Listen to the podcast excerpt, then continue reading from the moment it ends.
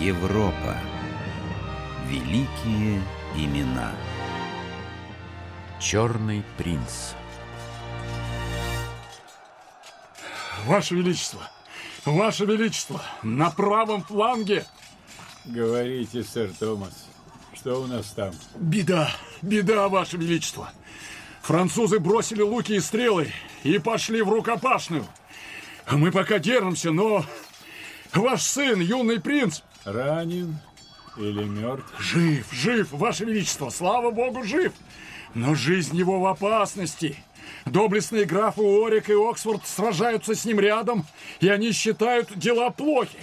Вот, прислали меня за помощью. Передайте им, сэр Томас, пусть мальчик сам добывает себе имя. Если так угодно Господу, то он одолеет врага и завоюет славу и себе, и тем, кому я его доверил. Эдуард Вудсток, принц Уэльский, старший сын и наследник английского короля Эдуарда III Плантагенета, волю отца выполнил. Летом 1346 года в одном из заметных сражений Столетней войны в битве при Краси он завоевал победу и первую славу. Французская армия, которая противостояла англичанам, была обескровлена. В бою погибло полторы тысячи французских рыцарей, среди них 11 принцев крови. Победа принесла 16-летнему Эдуарду Вудстоку уважение всего рыцарского сообщества и рыцарское звание. Вручаю тебе этот меч, сын мой. Используй его на правое дело. Бейся за веру, защищай слабых и будь верен мне, своему государю. Да, отец мой. Эдуард III всегда был строг к Эдуарду Вудстоку. У его величества имелись на то причины. Король сам, будучи совсем юным, вырвал корону у погрязшего в разврате отца, затем избавился и от регентов. Он хотел, чтобы его наследник мог за себя постоять. Несколько раз отправляясь в военные походы, Эдуард III оставлял сына в Государственном совете вместо себя, а с 15 лет Эдуард Вудсток сражался в армии отца наравне со взрослыми рыцарями. Подать сюда мою кольчугу. Кольчугу, его высочество! Кольчугу, его высочество! Наколенники. Так, теперь шлем. Шлем, его высочество! Да не этот болван, а с черными перьями.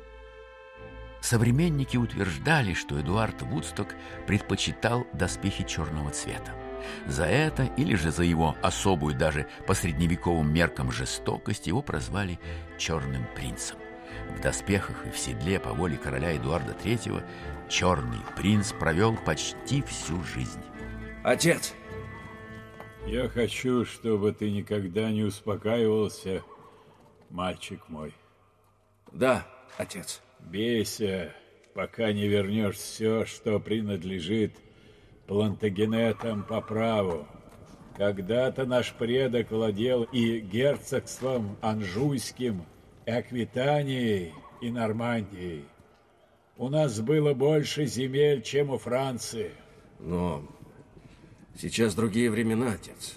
И Франция сильна. Сейчас да, но в наших силах это изменить. К XIV веку Англия потеряла практически все свои прежние владения на континенте. Осталась только Гасконь. Претензии Эдуарда III на внезапно освободившийся французский трон тоже признаны не были. Его занял кузен покойного короля Филипп Валуа.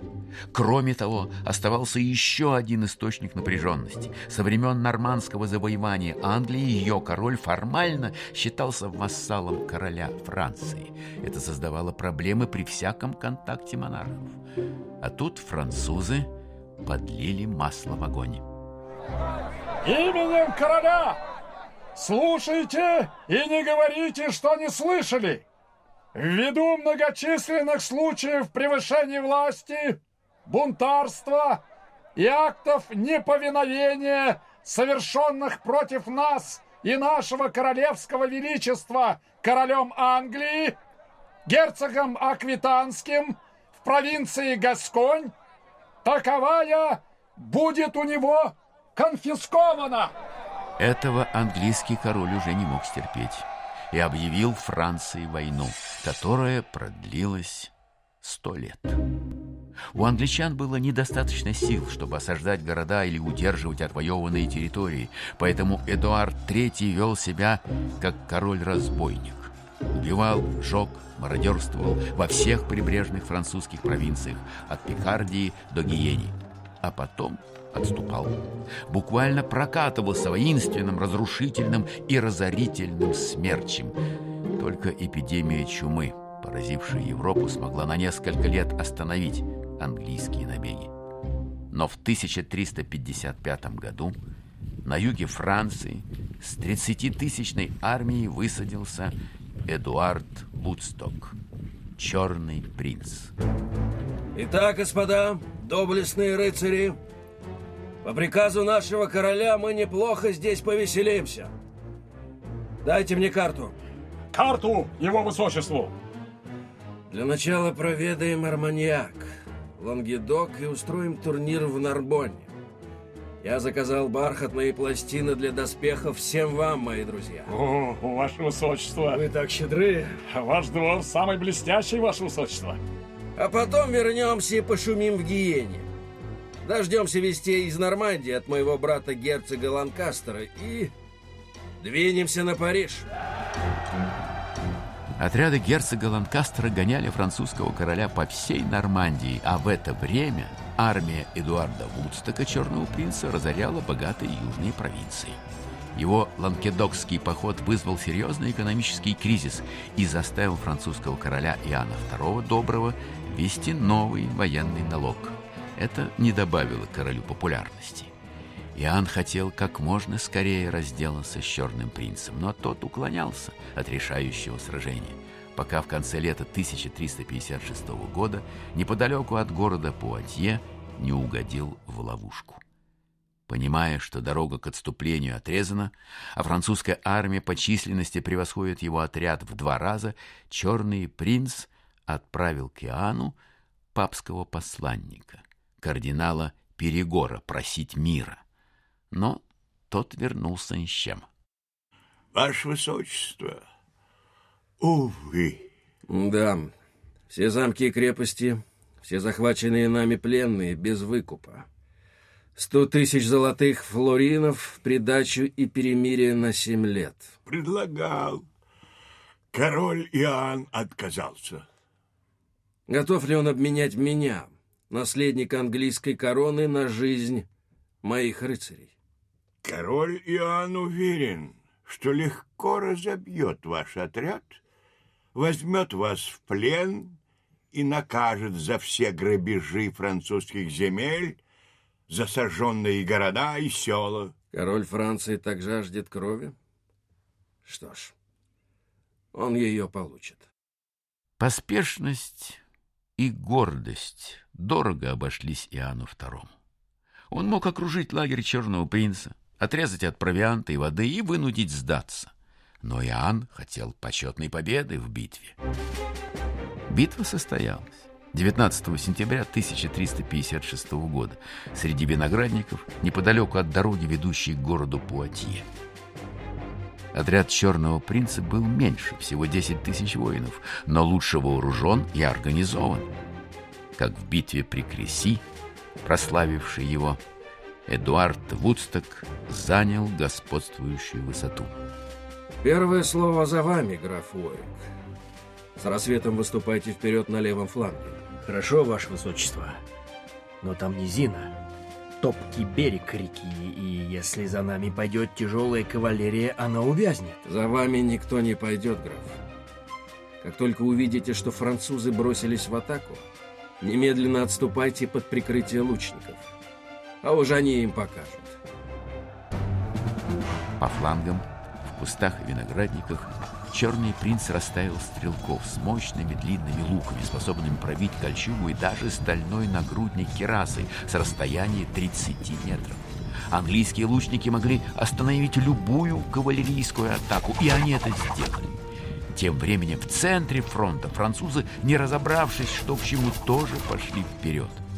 Тяжелая конница прорубалась сквозь изгороди виноградники и напарывалась на рвы и колья, установленные англичанами. Спешенные рыцари карабкались вверх на холм, английские лучники осыпали их стрелами. Мсье! Получи!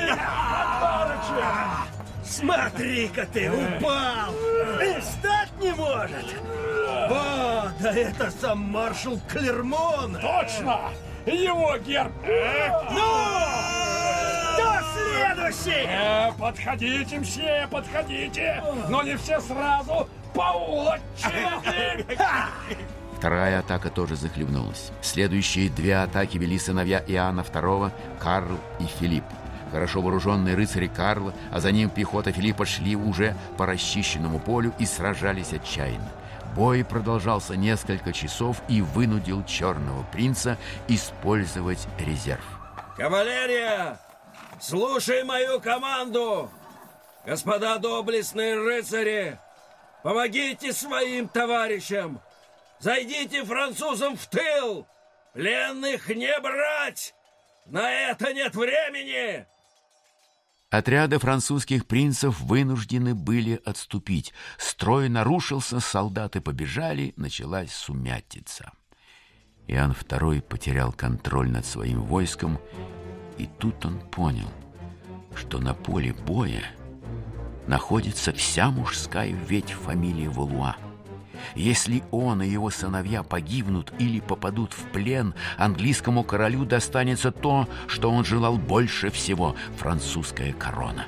Иоанн отослал всех сыновей, кроме самого младшего, и сам пошел в атаку. Черный принц не ожидал такой решительности от, казалось бы, разбитого противника. Что происходит, граф Орик? Кто эти люди в белых плащах? Сам король Иоанн, ваше высочество и его отряд выступил под прикрытием арбалетчиков, а у нас заканчиваются стрелы. Мы не можем их достать. Понятно. Значит так, пусть стреляют до последнего, потом бросают луки и берутся за мечи. Вы, Орик, передайте приказ отряду гасконцев. Пусть обойдут этих отважных или безумных господ со стороны леса и ударят по моей команде. Хорошо, ваше высочество. А я, я поднимусь выше на холм. Хочу видеть пленение французского короля. Битва при Пуатье завершилась полной победой англичан. В сражении погиб весь цвет французского рыцарства и большая часть собранной на последние средства армии. Король Иоанн II Добрый и его младший сын оказались в плену. Выкуп за их голову равнялся двум годовым доходам Франции, что обрушило экономику страны и вызвало череду народных восстаний. Эдуард Вудсток, черный принц, увез бывшего противника в Лондон, где обращался с ним как истинный рыцарь. Но оседлый образ жизни он вел недолго и снова отправился в военный поход. Наследник английского престола прославился как талантливый полководец и стратег, создавший самую эффективную для своего времени армию. Его боялись, обожали, ненавидели, им восхищались по обе стороны Ла-Манша. Французский историк Жан Фруассар в хронике четырех первых королей Валуа описал его так. Один из лучших рыцарей в мире, в свое время прославившийся более всех. И только ранняя смерть помешала ему оставить след в истории не только как полководец, но и правитель. Черный принц так никогда и не стал королем.